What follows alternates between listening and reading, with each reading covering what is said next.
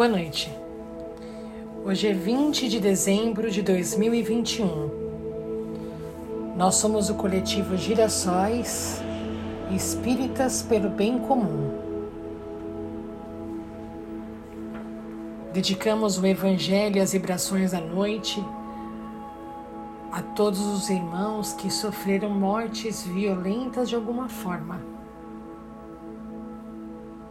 Direcionamos as nossas vibrações também, mais uma vez, a todos os cientistas, a todos os profissionais da saúde que estão desde o início de 2020 na luta constante pelo tratamento, pela cura da Covid-19. Vibramos por todas aquelas pessoas que perderam, perderam seus entes queridos durante a pandemia.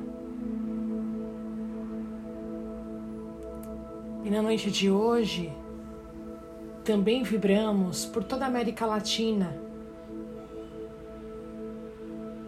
pelo nosso vizinho país, Chile, que agora sopram os ventos do progresso, e assim como outros países também recentemente conseguiram combater a extrema-direita, que esses ares do progresso também possam vir para o nosso país, que possamos juntos estarmos ainda mais conscientes, equilibrados mental e emocionalmente, para lidarmos com 2022, um ano eleitoral, um tempo em que precisaremos ser muito pacientes, muito tolerantes, e a nossa caridade, que será muito necessária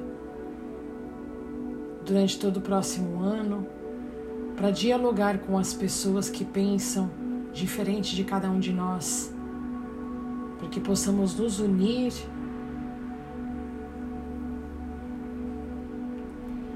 e juntos trazemos os ventos da mudança para o nosso país.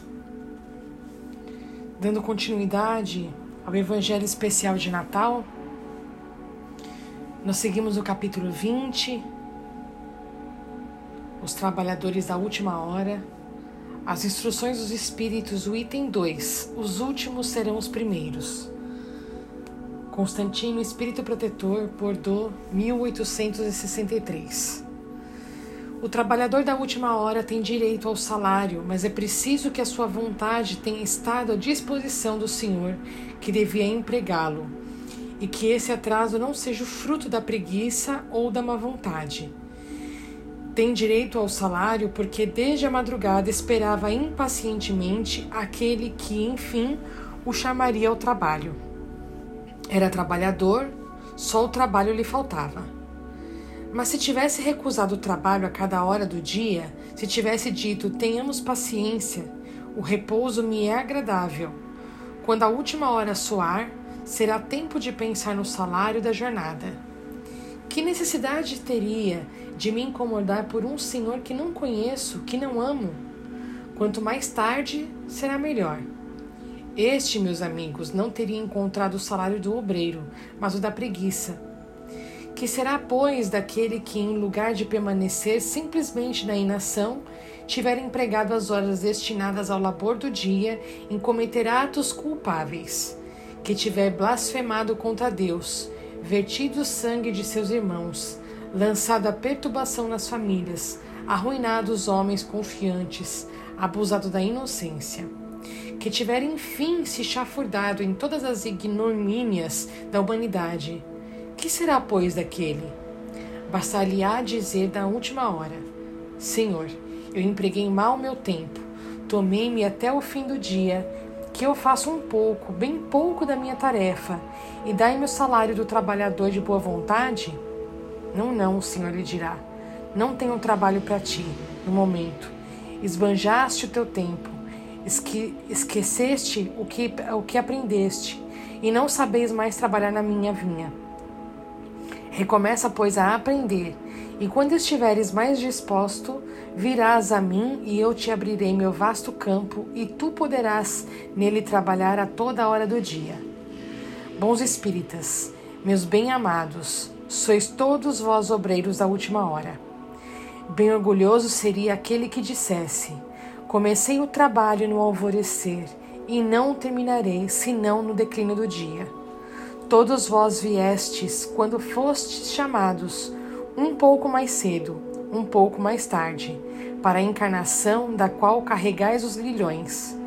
Mas desde quantos séculos e séculos o Senhor vos chama para a sua vinha, sem que tivesses querido nela entrar? Eis o momento de receberdes o salário. Empregais bem essa hora que vos resta, e não ouvideis jamais que a vossa existência, tão longa que vos pareça, não é senão um momento bem fugidio na imensidade dos tempos que formam para vós a eternidade.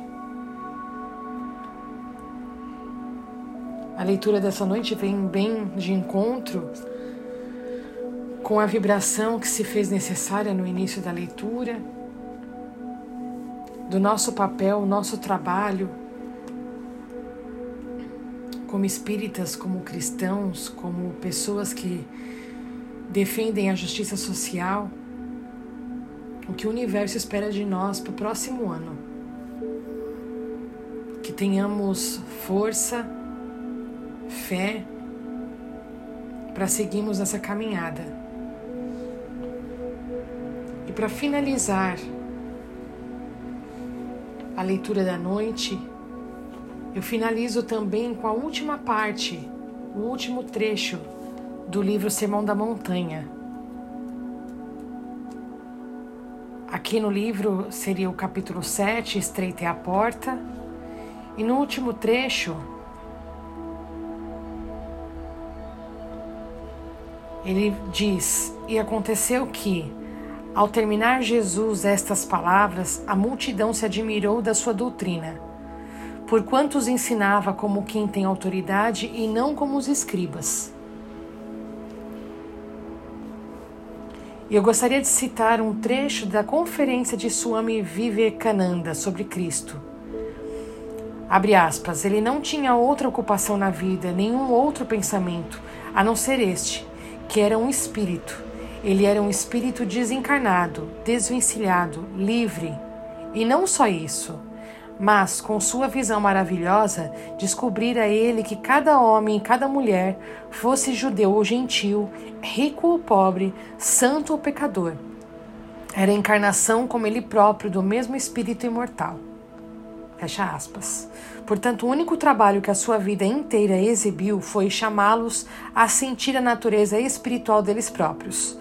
Abandonai, disse ele, estes sonhos supersticiosos do, de quais sois pequenos e pobres, tirais da cabeça que sois pisados e tiranizados, como se fossem escravos, porque dentro de vós existe algo que jamais poderá ser tiranizado, jamais poderá ser pisado, perturbado, morto.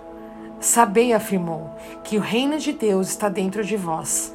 Sois todos filhos de Deus, Espírito imortal Tende coragem de erguer-vos e dizer: não só que eu sou o Filho de Deus, mas hei de descobrir também no mais profundo do coração que eu e meu Pai somos um. Eis aí o Evangelho eterno, ensinado por todo o grande mensageiro, no qual o Cristo pede a nós todos que pretendemos ser seus filhos, primeiro que ouçamos, depois que percebamos por nós mesmos.